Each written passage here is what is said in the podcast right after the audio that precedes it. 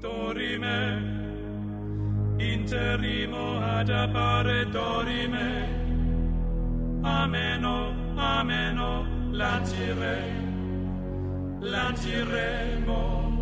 dorime. Olá, caros ouvintes, bem-vindos a mais um episódio do HCast, o podcast que leva até você as histórias em quadrinhos sob o olhar das ciências humanas. Eu sou o Idevart, o participante de nome um pouquinho diferente, e esse podcast é um oferecimento do História no Cast, que também possui os programas História no Enem, Agora Bar e Dissecast.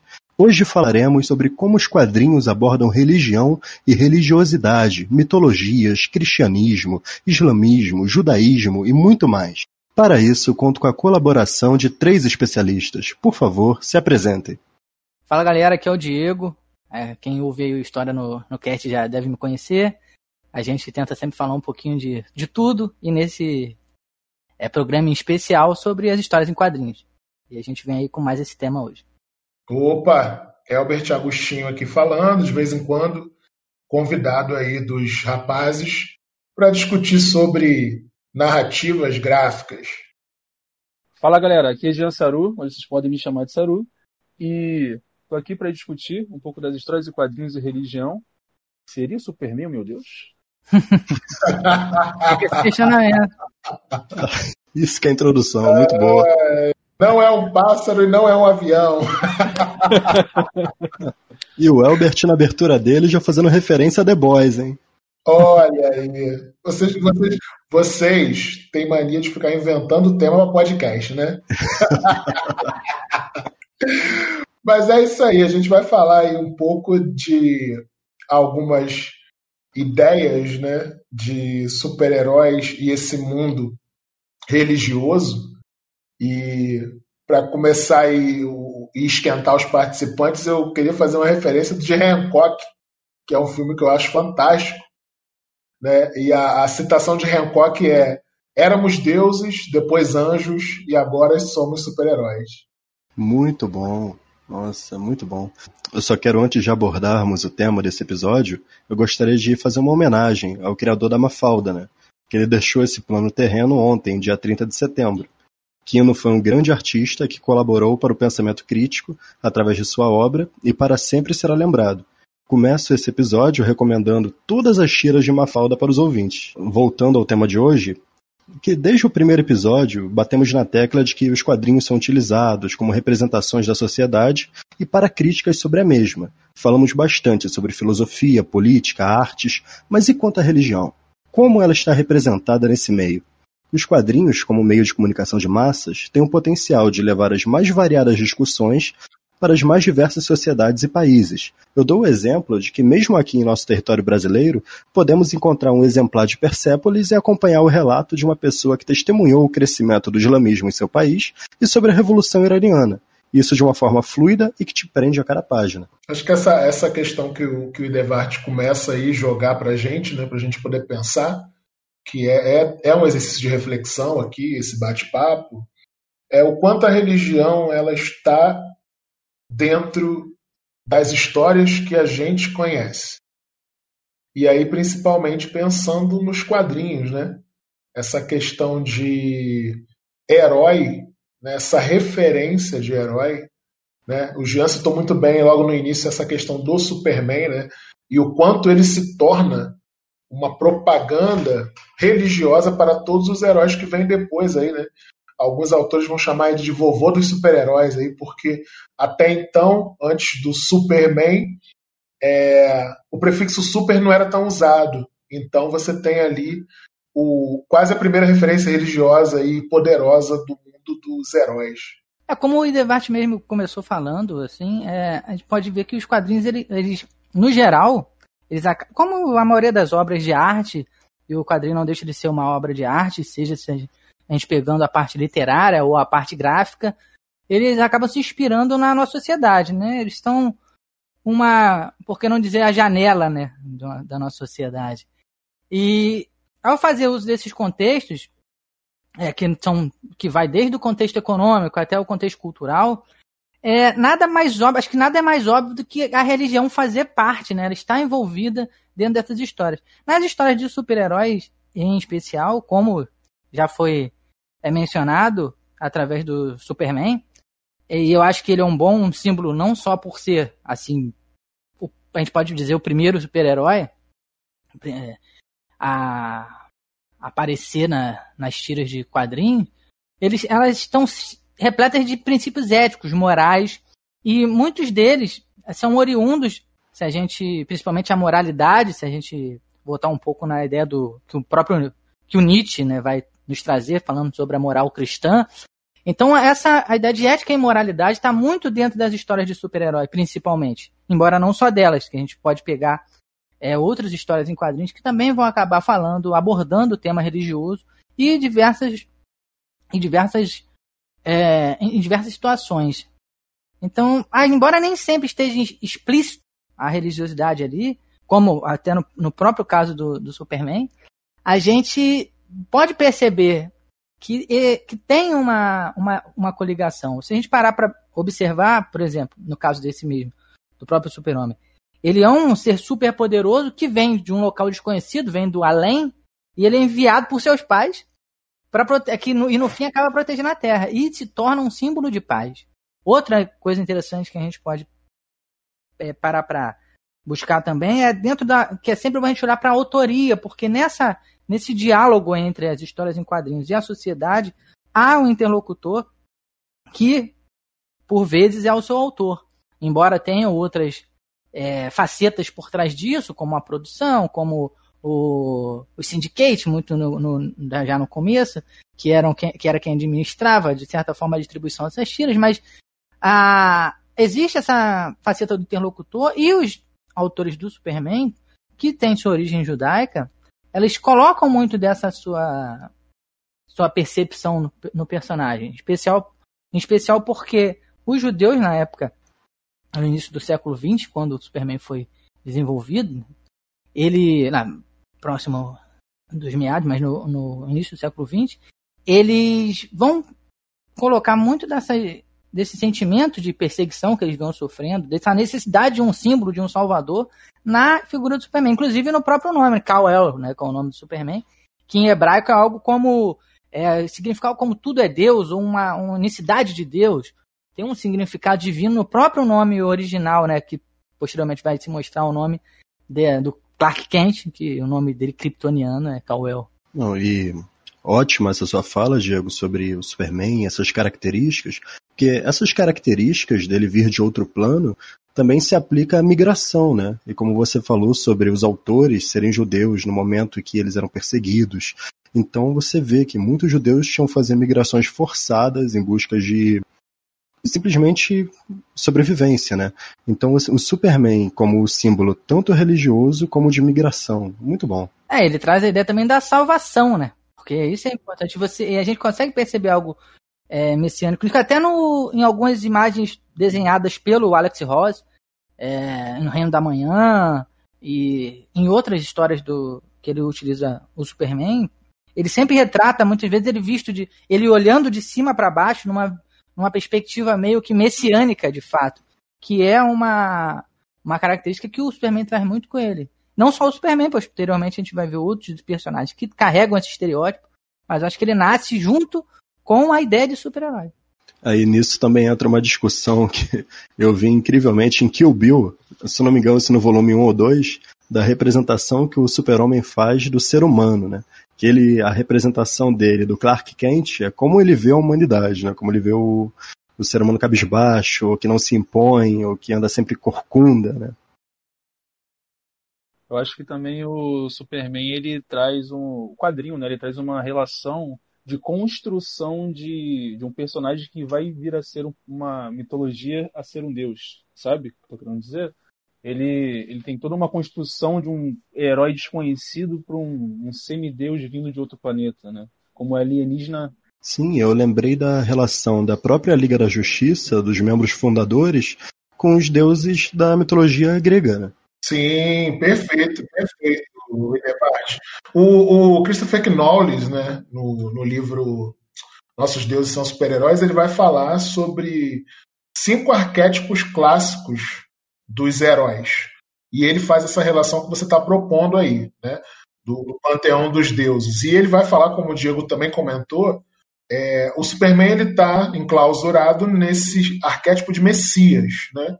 aquele que virá para nos salvar do amanhã. E é isso, e ele encarna exatamente essa perspectiva, tanto que você tem no, numas animações mais recentes, nos quadrinhos mais recentes, é, um momento que ele quebra esse paradoxo ético. E o que, que ele pode virar? Ele pode virar um Lorde da Justiça, inclusive, né? É, é nessa, nessas ideias de que o, o herói pode se corromper, eu acho que também tem uma visão um pouco religiosa, se a gente parar para observar. Porque é meio que uma quebra dessa moralidade que acaba remetendo também à ideia é, religiosa. Porque o próprio Knowles, que o, o, o Albert citou, ele vai colocar nesses estereótipos outros tipos de, de representação dos heróis. Ele tem essa representação messiânica, né, que é o, o clássico, o herói clássico, o super-herói clássico que a gente pode colocar, que é aquele que ele vai falar, se não me, se não me equivoco, ele vai falar que é o sujeito que ele tem as características do, do auto-sacrifício, de uma busca de um altruísmo, de uma espécie de altruísmo. Exatamente, isso aí. E, e ele, ele, busca a prosperidade, né, a paz, por isso também que eu, eu lembrei dessa ideia do Superman como símbolo da, pra, da paz, e não necessariamente nesse, precisa ser algo indestrutível como o Superman, porque, por exemplo, heróis como Assim, a gente pode colocar o, o Homem-Aranha, por exemplo. O Homem-Aranha ele é um personagem que o próprio uh, ele, ele, ele cita. Ele é um personagem que ele não tem, ele não é indestrutível, na verdade ele é um dos personagens mais é, morríveis que tem na Marvel, se a gente parar pra observar. Porque ele apanha pra caramba, ele sempre tá destruído, ele tanto financeiramente quanto é, fisicamente, ele sempre toma umas, umas pancadas. Então, não necessariamente precisa ser um ser super poderoso, mas ele tem que trazer esse espírito messiânico, essa ideia de salvação.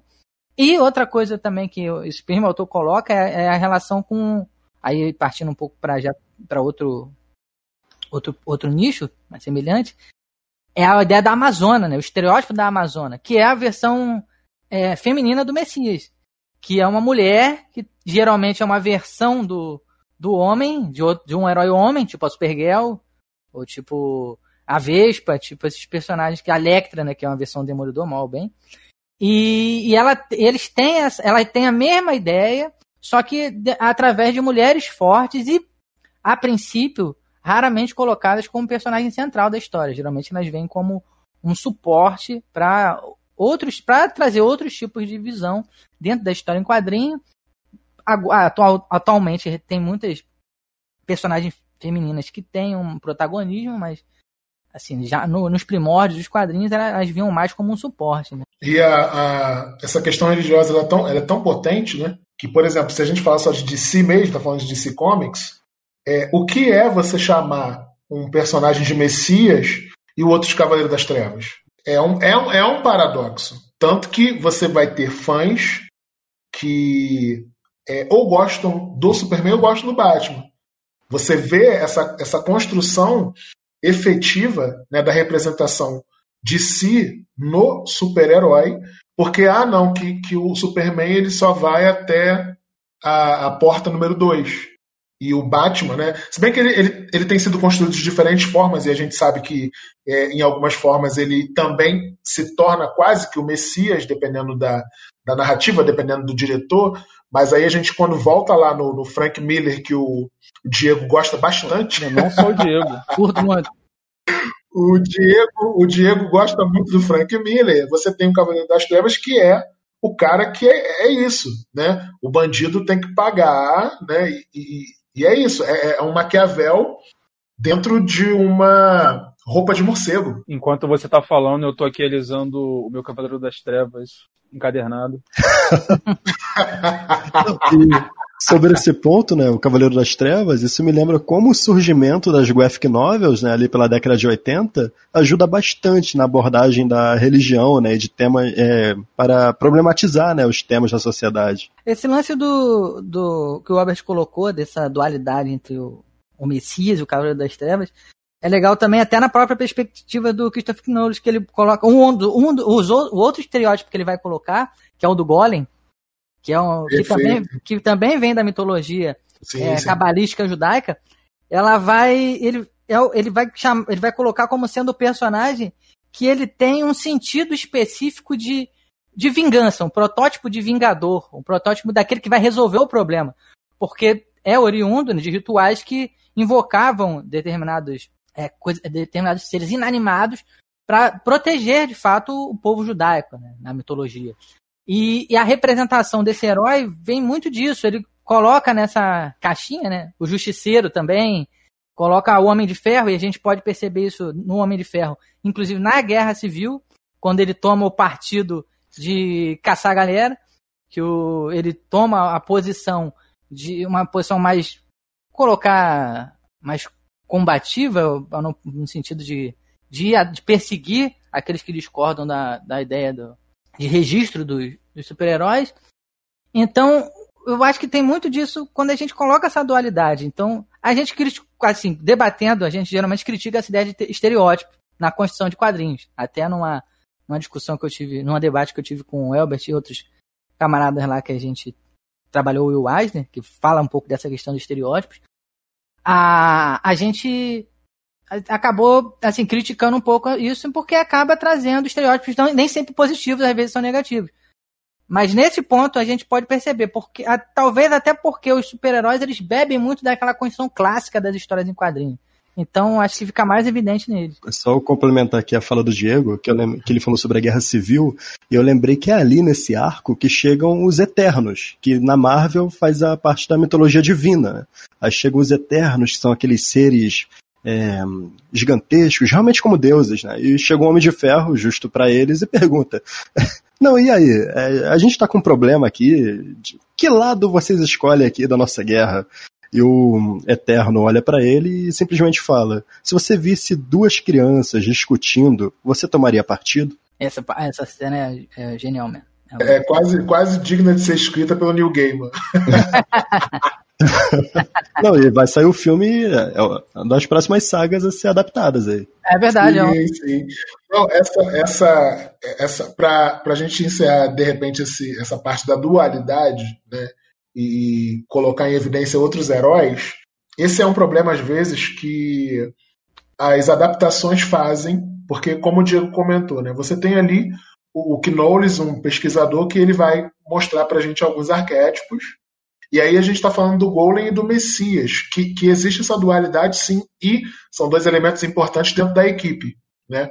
E aí quando você vai ver, por exemplo, o, o filme live action da Liga da Justiça, né? mais, mais o recente aí, quem gosta muito e amor, por favor, tapa os ouvidos agora.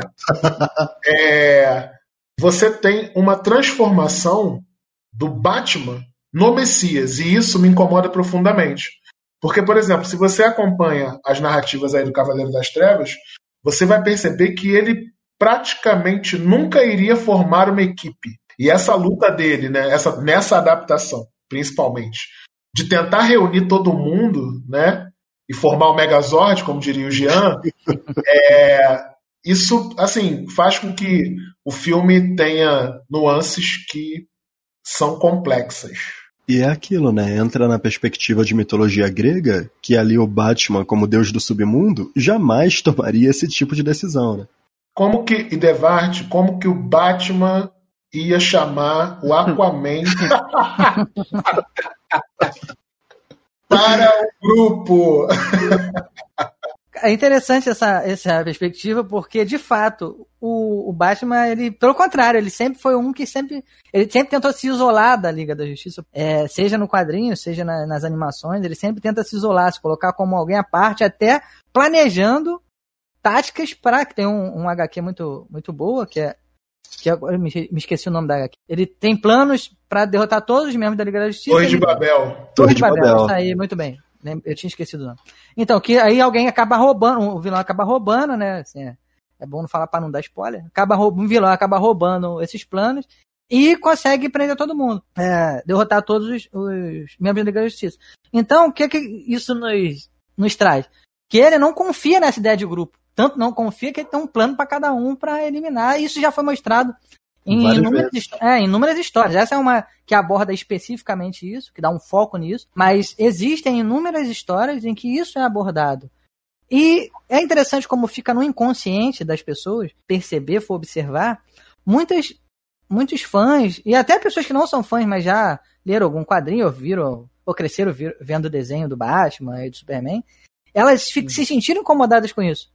Mesmo sem saber dizer por que estavam incomodadas. Então não necessariamente a gente precisa conhecer os arquétipos para se incomodar. Porque Como é assim, né? Como assim o Batman tá contando uma piada? Eu acho que o, essa questão do, do Batman, ele. eu acho que a moralidade dele tá, tá atrás do preparo, né? Tá um, é um pouco isso, talvez, não? Ele prefere se preparar, Muito tá bom. sempre preparado para o que vier, e se os amigos, os seus companheiros da Liga da Justiça se transformarem ou serem controlados, ele vai ter o preparo sempre. Então acho que o Batman tem essa questão de colocar sempre o preparo na frente. É, tem sempre essa questão da desconfiança, né? Ele vai um pouco, ele foge um pouco. Eu diria que ele foge um pouco da ética. Porque eu creio que seja. É como se eu tivesse numa empresa e tivesse um plano para derrubar todos os meus companheiros de Só trabalho. se esses companheiros viessem contra mim. Vamos, calma aí.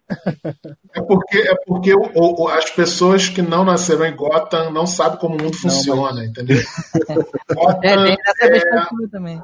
a pior cidade do mundo. Tem um texto até que eu tem um texto até que eu lancei aí que é, é- acho que Gotham parece um pouco com o Rio de Janeiro, você só acho. Mas assim, é, e, e essa questão da religiosidade é, é curiosa porque, por exemplo, você pode ter poder, né, você pode voar, você pode ler mente, mas assim existe um limite. E aí mudando um pouco de, de direção em relação a grupos de heróis, quando você tem no X-Men, né, a Jean, Jean Messias, né, Amazona aí que o Diego colocou, né, perfeita, lemente, segue o Xavier, né, a melhor aluna, nota 10, mas ela não pode ser um deus, porque quando ela, quando ela abraça a Fênix, é isso que ela parece ser, que inclusive ela tem opinião própria, né, não pode. É que é outra coisa também que interfere até no, no outro estereótipo que também é do que é o de irmandade. Que ela acaba, Exatamente. ela acaba fugindo dessa ideia de irmandade, daqueles sujeitos que unidos têm um propósito, para algo independente, que foi o que você falou. Ela passa a pensar por si só, ter seus próprios pensamentos e, e o mais importante, ela tem poder para colocá-los em prática, que também é algo bem interessante da gente vislumbrar e que a, acho que mais a Marvel do que a DC, talvez, coloca muito nessa ideia de entidade, que vai ter o, tem o Galactus, que ele vai lançar o surfista prateado para resolver sim. os problemas dele. Tem É, o. Nada melhor para andar pelo universo do que uma prancha. Ah, pô, isso é genial. que depende da abordagem de quem esteja escrevendo e do que esteja lendo. Que, por exemplo, quando a gente pega. Eu li muito Hellblazer, né? Que é Constantine.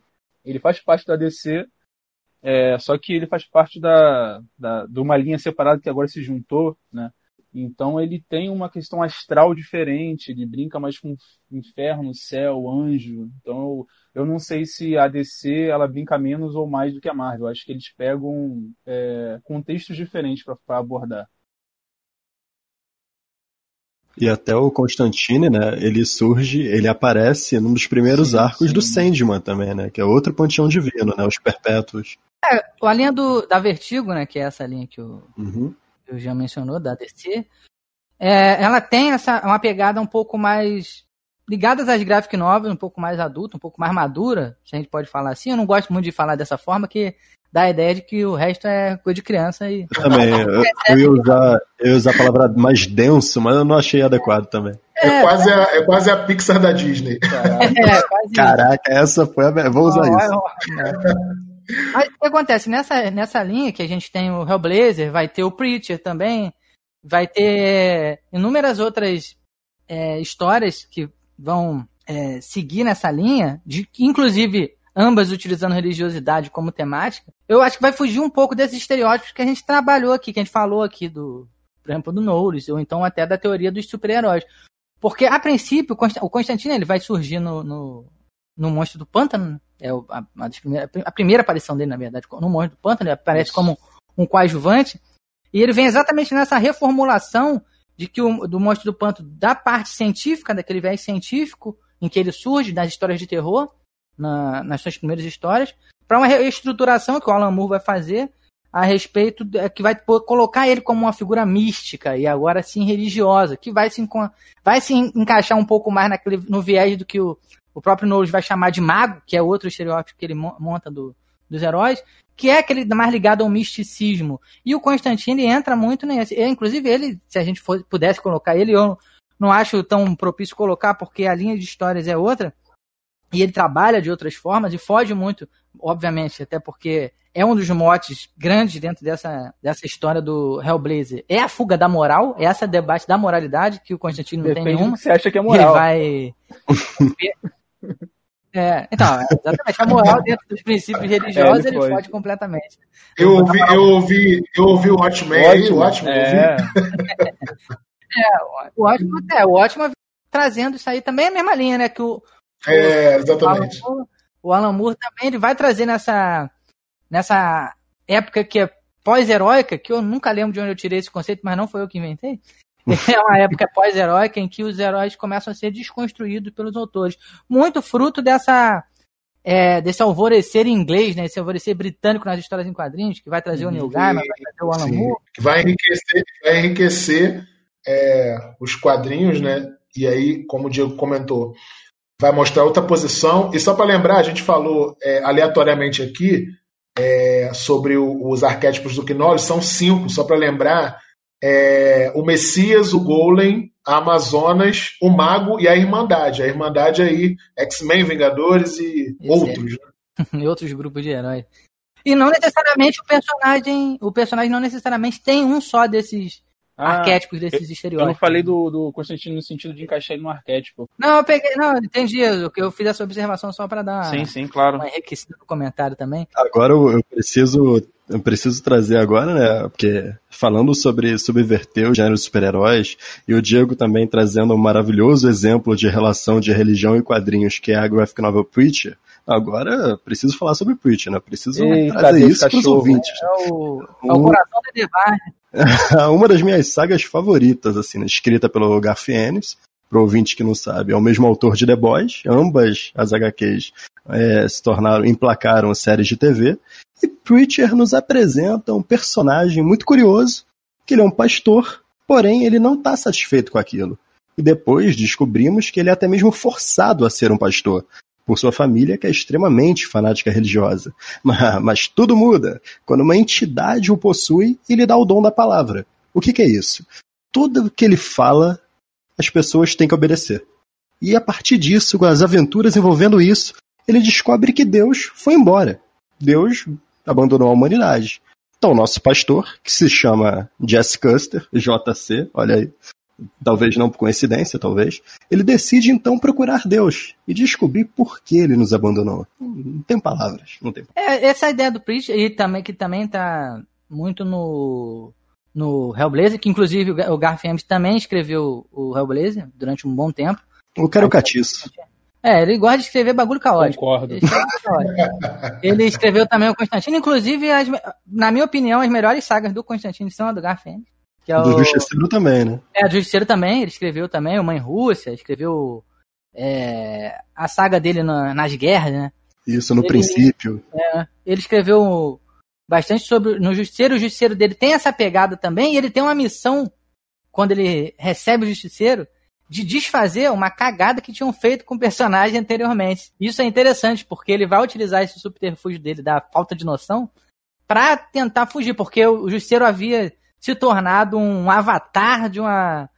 de- da vingança. Tinham feito uma, uma Ah, bagunça. na nossa, nossa, quase um deus, ele- né? então, e ele traz o, o Justiceiro de volta nessa para essa pegada mais, mais material, mais realista, e, e ele faz muito uso dessa dinâmica dele para fazer isso.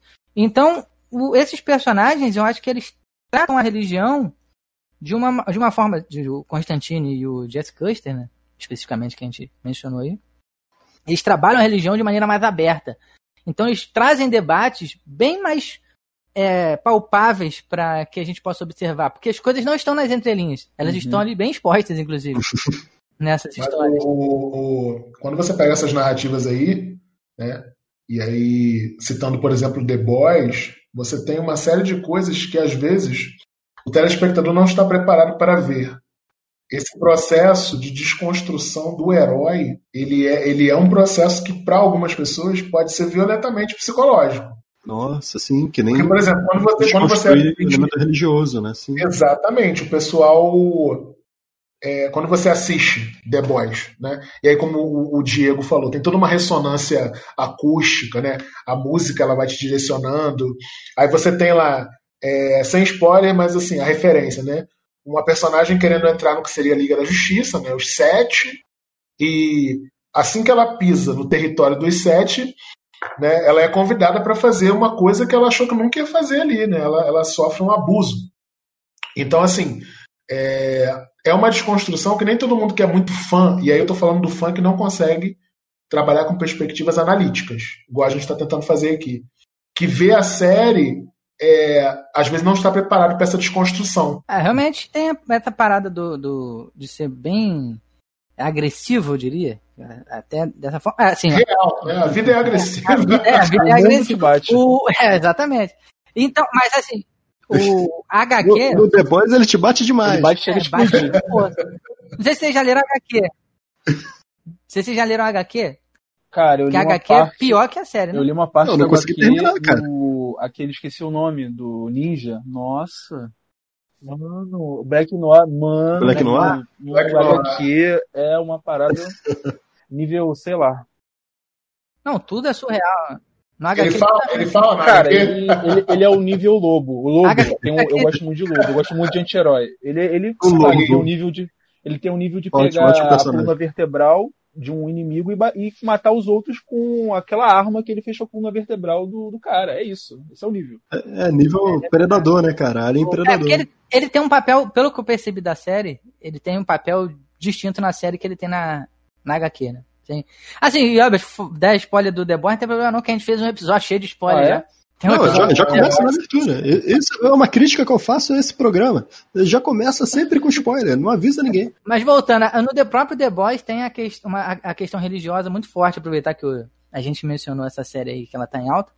Porque ela aborda também, de, mais uma vez, é, tendo origem na história do Garth Ennis, é a própria história, ela aborda de maneira bem aberta a questão religiosa. A Starlight, ela tem, que eu esqueci o nome em português agora, ela tem um, uma ligação de, de grupo jovem de igreja, basicamente. Que ela sempre foi dali e, é, e, muito, e é muito disso que consegue levar ela para os sete. Que é a Liga Sim, da Justiça. Né? A moral, né? A moral. É, e olha só, em relação a esse exemplo que você está falando, é muito interessante, porque, por exemplo, ela tinha toda uma relação de religiosidade, de religião, de grupo. E a partir do momento que ela se torna um dos sete, quando ela volta a esse ambiente, ela não acredita mais na religião. É, ela, ela perde Exatamente. Então é o que? Ela, ela tornou-se tornou uma deusa. Né? Caraca. Porque, não, Sim, mas, é complexo, é complexo. Uhum, acho que a série ela aborda a religião de maneira diferente também, porque ela a, essa decepção da, da Starlight, né, é com também a como a religião ela estava sendo falsa, né, como aquele mundo que, tá, que ela estava vivendo, que ela viveu tanto tempo, ela na real é uma mentira. E ela vai descobrindo que tudo meio que é uma mentira. Tudo é uma mentira, né? O sexo é uma mentira. A religião que ela tanto fez parte é uma mentira. Spoilerzão. O poder dela, de certa forma, né? Não nasceu com ela, né? Então, existem muitas coisas que são desconstruídas a partir da falsa é, moralidade que está sendo construída. Porque, porque ela descobre o, o que é ser ali um, um deus, né? Estar entre os sete. É ser um deus, né? E a personagem não conhece como nós mitologia grega e egípcia, porque se ela conhecesse, ela sabia que todo mundo pegava todo mundo, né? Então, vamos estudar essa história, né? Por favor, aí, quem está escrevendo esse negócio. Ué, é, é, ela descobre o que é o ser humano, isso que é, a série também trata disso.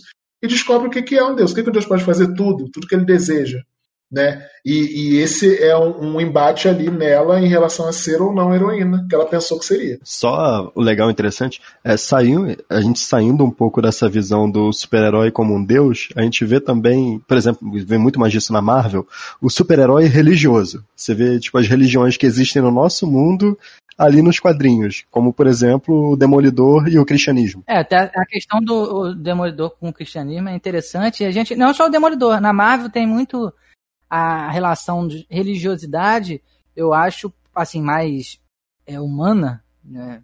mais ao nosso alcance, eu acho que é uma das características. É, eu acho não, é uma das características que a Marvel traz mais. Não melhor, mas traz mais do que a DC, que é aquela.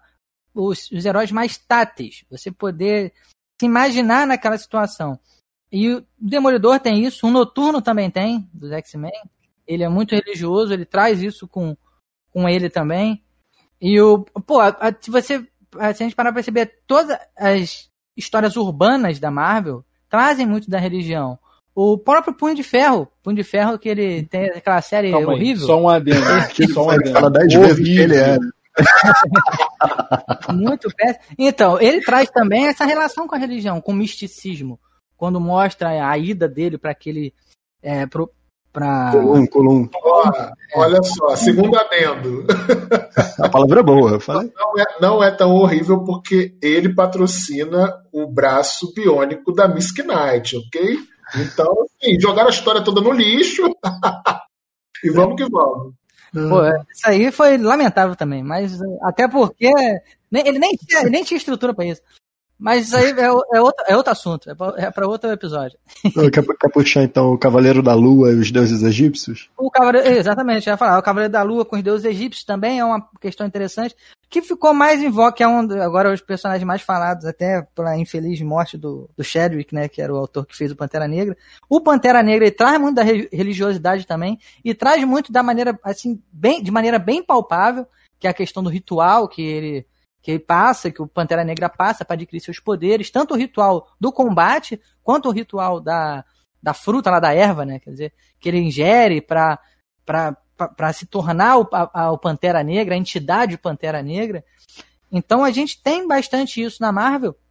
E essa representação religiosa, de uma maneira mais aberta, pelo menos eu creio, que traga uma representatividade um pouco mais forte quando a gente, se a gente for falar mais dentro de um viés um pouco mais identitário, que a Marvel investe muito mais que a DC, né? Essa, essa perspectiva cultural né, identitária que você comentou, é, realmente você tem esse super-herói dentro da Marvel que você consegue se identificar. E dentro dessa perspectiva religiosa, acho que é legal também citar o Doutor Estranho, hum, boa. porque boa. você tem uma prática ancestral que é ensinada para ele, né? E assim, tem uma, tem uma referência aí do filme, eu não sei se essa frase existe no, na HQ, Doutor Estranho, mas quando ele tem contato com, com, com a monja lá, né, a, a, referência é uma mulher, ela fala para ele, você, você vê o mundo pelo buraco de uma fechadura. E, e, isso mostra o quanto a ciência e a religião podem estar distantes uma da outra, porque ele ignorava totalmente os saberes que não eram os saberes estabelecidos por uma graduação, por uma prática científica, pelo reconhecimento de ser médico, né? E as práticas orientais é, marciais, elas caminham com a religião. Isso é legal pontuar. A diferença que eu vejo muito no, no desenvolver da, da, da DC, assim, ligado mais numa linha da Vertigo e da Marvel, é que eu acho que elas têm uma visão um pouco é, di, dispare de, dessa, de como vão trabalhar a religião. Por quê? Porque quando a gente vê as histórias da, da Vertigo, que a gente mencionou, Constantine, Prit, próprio monstro do, do pântano, entre outros, a gente é, tem uma. Tem também, assim, levando para o autor também, né? Pro Garfienes, tem o The Boys também. Eu acho que era muito icono, iconoclasta. Então, é, é uma história ótima, que busca. Ótima palavra, ótima palavra. É... Então, é uma, é uma história que ela busca, de fato, desconstruir a ideia de religião. Então mostrar aquilo que o que existe de meio que de hipócrita dentro da moralidade religiosa, não só cristã, mas geralmente é, o cristianismo é o foco, é, em especial com, nas obras do Hogar mas traz essa, essa ideia da hipocrisia, dessa falsa moral. Então, de maneira a quebrar símbolos, né? No sentido literal da, do conceito de iconoclastia, de quebrar esses signos, quebrar esses símbolos. Já na Marvel, eu vejo um movimento um pouco inverso.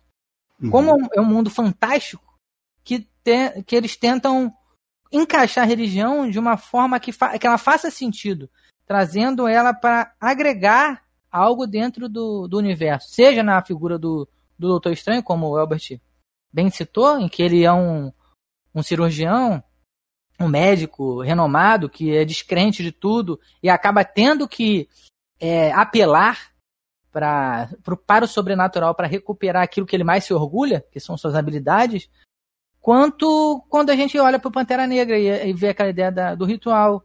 Quando a gente vê o Demolidor no momento de desespero, ele indo para a igreja e se confessando e se questionando, e até a própria vestimenta que ele escolhe para ou representar a ideia do medo que ele tenta transmitir, que ele se veste de diabo.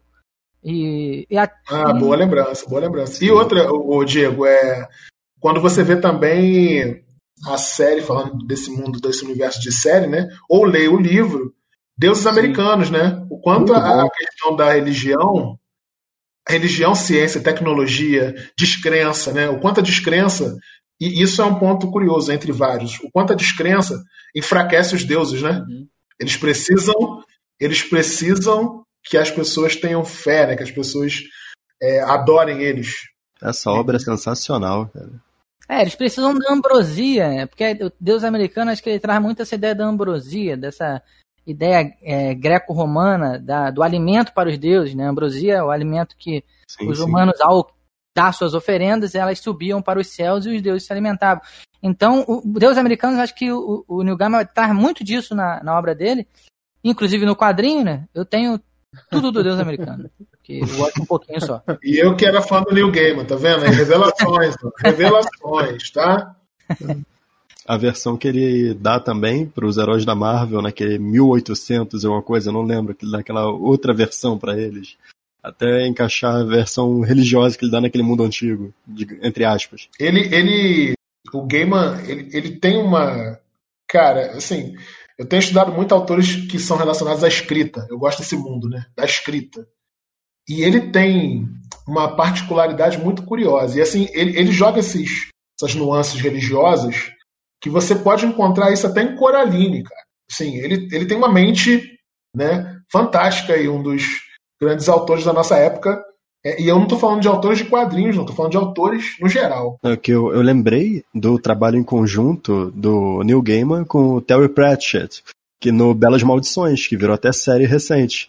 E lembrei da, da obra, o Terry Pratchett é um escritor britânico, que ele escreve uma, tem mais de 50 livros, chamado Discworld, que é um mundo que a Terra é plana e vive nas costas de uma tartaruga gigante. Então, e a obra representa também muito a religião. Tem a figura da morte, tem, é, tem os deuses, os deuses jogando dados com a humanidade, mas tudo de forma bem caricata, sabe? É uma saga bem humorística. Foge um pouco dos quadrinhos, mas eu não podia deixar de falar ao falar tá de New Game. Muito bom.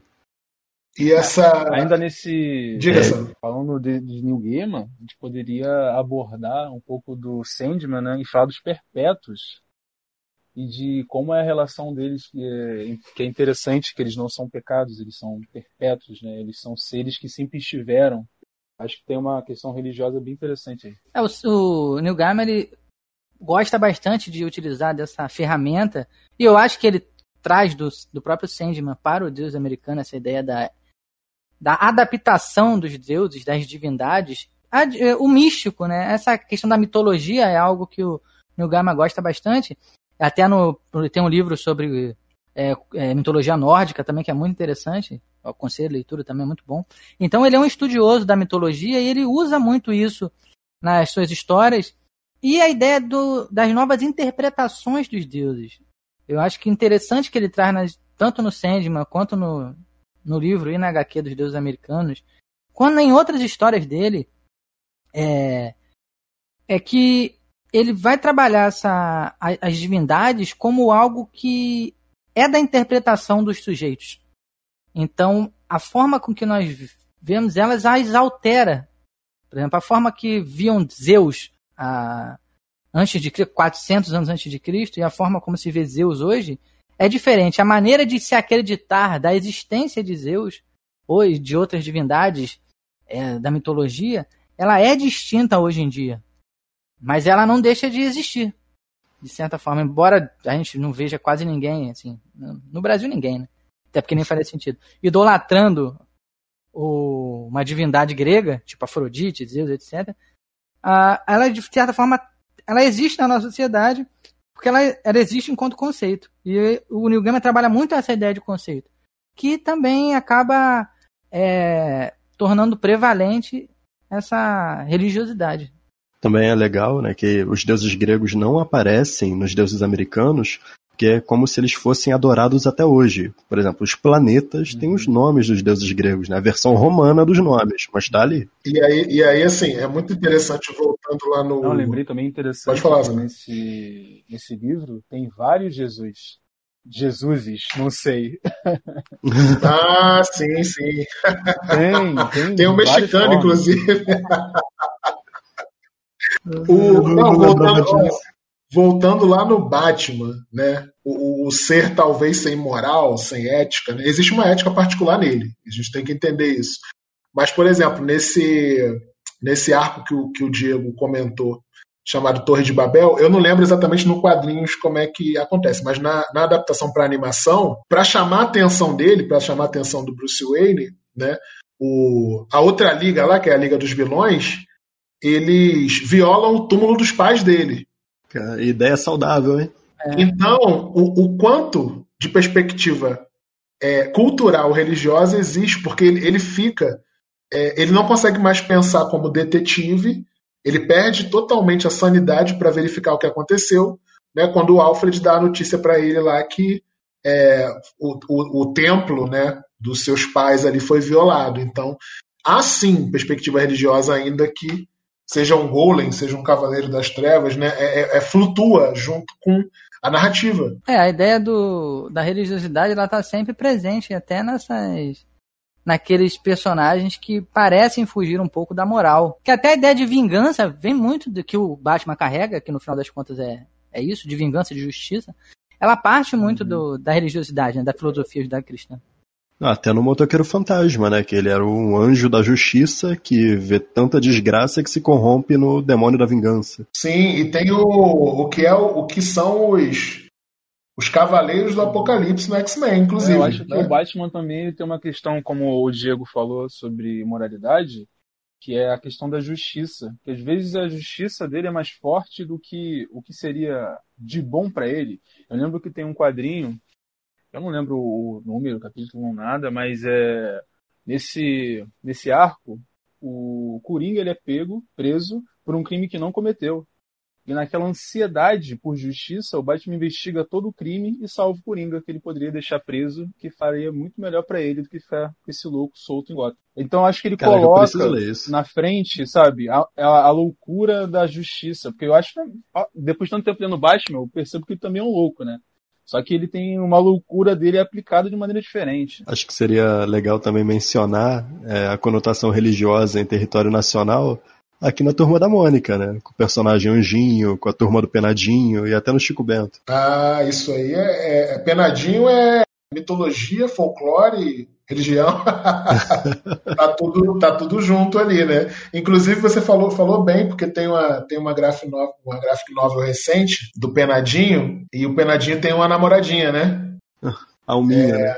A Alminha. E na- nessa, nessa graphic novel recente, assim, a- alguém vai avisar, vai avisar pra Alminha que ela vai reencarnar. Então, assim, a- a- o roteiro ele vai girar em torno disso também, porque ele nunca falou pra ela que gostava dela, né? Então, assim, vai reencarnar e agora? O que, que eu faço? Né?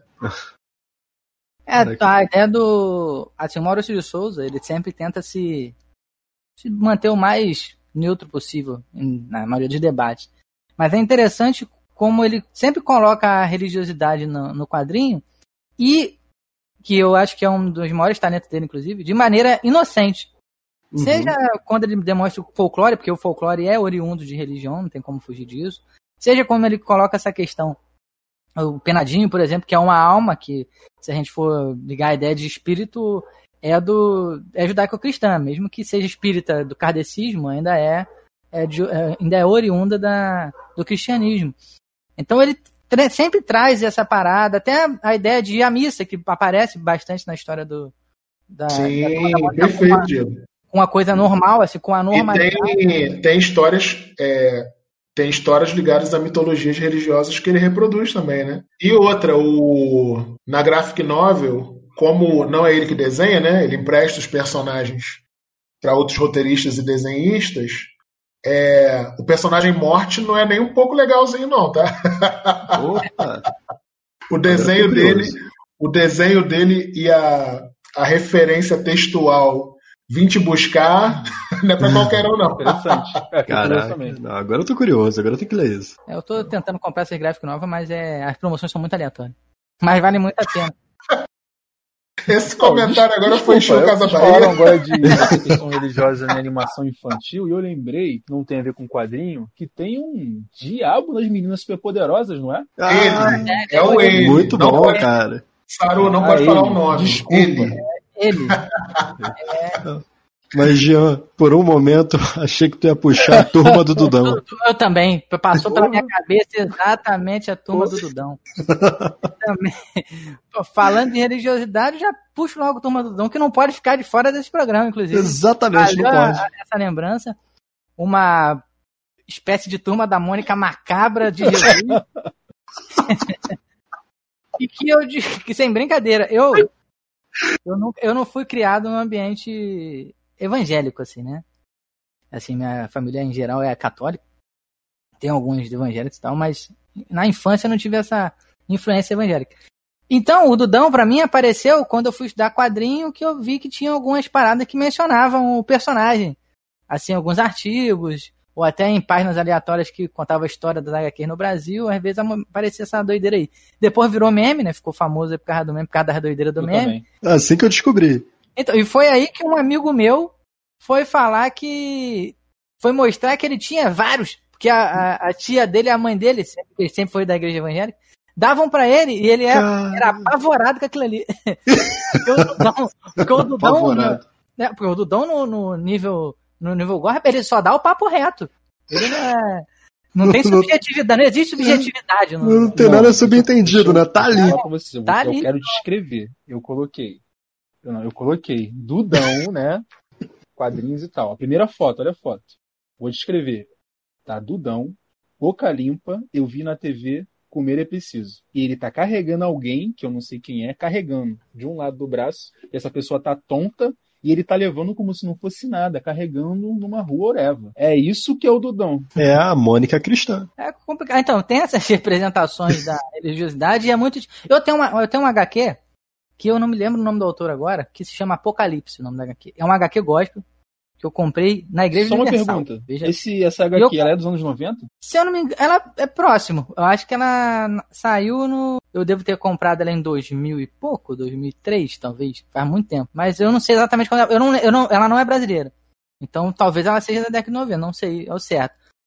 Mas o, o que, que acontece? Ela é de um autor, de um quadrinista, que ele se converteu ao cristianismo. E quando ele se converteu, ele fez uma história do apocalipse em quadrinhos.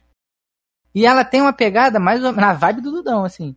Só que ela é uma. Só que ela é meio, meio que uma graphic novel. Ela é, um, uma, é uma saga séria, uma escrita séria e tal. Então é interessante pra gente ver como é que a representação religiosa nos quadrinhos pode ser bem direta, incisiva e, de certa em alguns momentos, até educativa. E lembrando sempre que nem toda educação é positiva. ela, é, ela pode, ela pode ser incisiva e educativa. E que, quando ela vem de uma forma bem trabalhada e através dessas.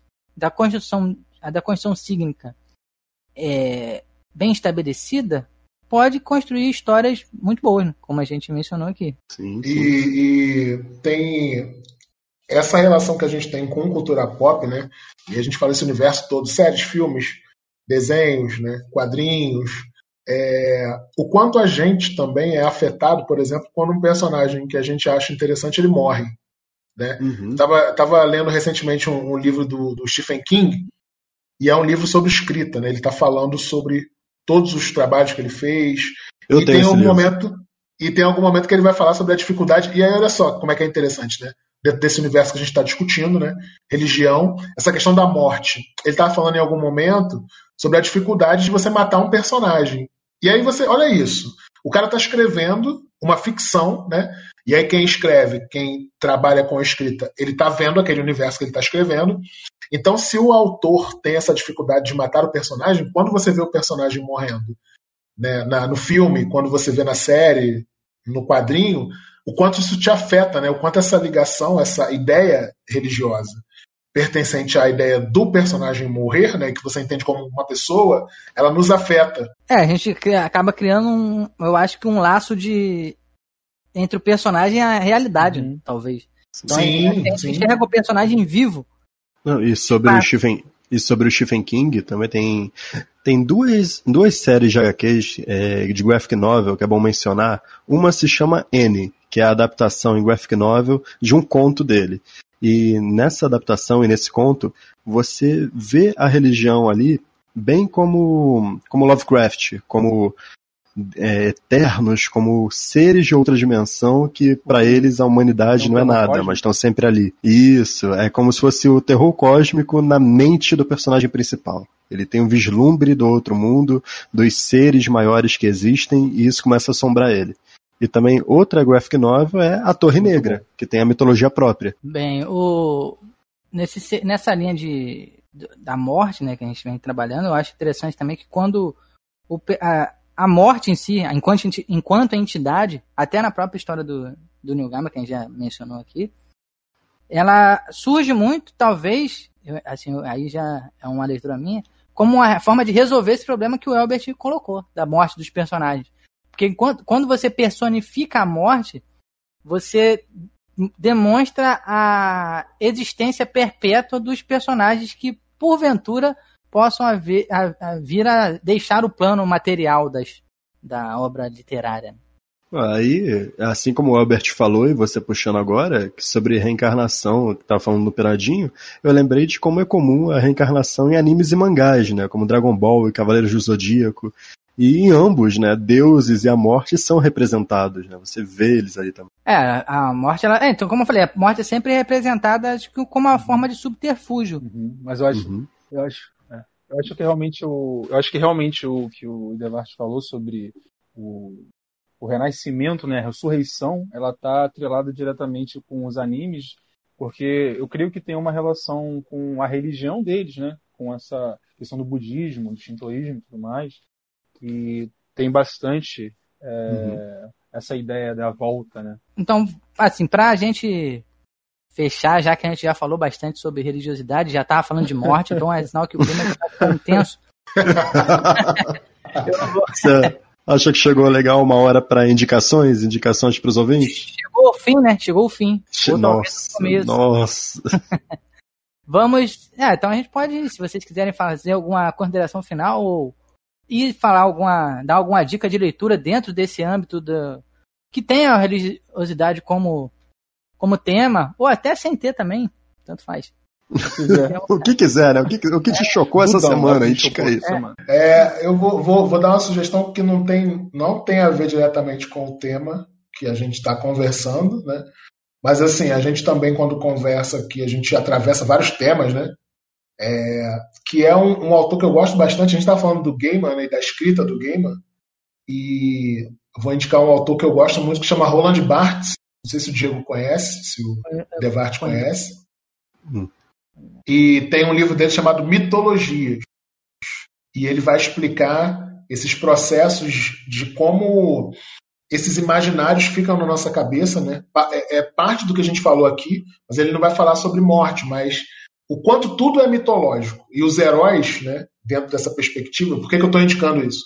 São a maior mitologia que a gente discutiu aqui, né? Bem, assim, eu vou. Então já vou deixar aí uma. A, a dica nesse sentido que eu vou deixar algo meio que. Como sugestão, uma parada meio. meio já batida, mas eu acho sempre bom reforçar que é uma leitura muito interessante, como a gente falou do Neil Gaiman. É a leitura do Sandman. Quem tiver a oportunidade de ler o Sandman mesmo, aqueles patacão daqueles volumes caro, igual o Satanás, Ó, tem, tem a versão, tem a versão mais barata agora saindo, hein? Capa cartão, estão lançando toda a obra. É verdade, estão fazendo uma edição comemorativa aí também. Quem puder ler, que vale muito a pena e é uma, uma leitura muito. Uma das melhores nesse sentido. Eu não gosto nem de falar porque New Game é o melhor aí, ainda mais agora que, ela, que ele esculachou o Biru, a lá e ficou muito.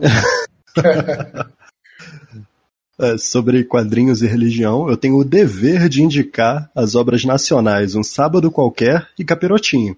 Eu não posso não indicar isso. E, e, por favor, os ouvintes aí, leiam Preacher. É bom demais. Eu queria indicar dois, um anime, né? Um filme anime, um filme animado, que é o Saint Onisan, que é um anime onde Jesus e Buda dividem um apartamento. É isso. É de Aí muita coisa. tem muita E a outra obra que eu. Esse é muito bom, né? Esse.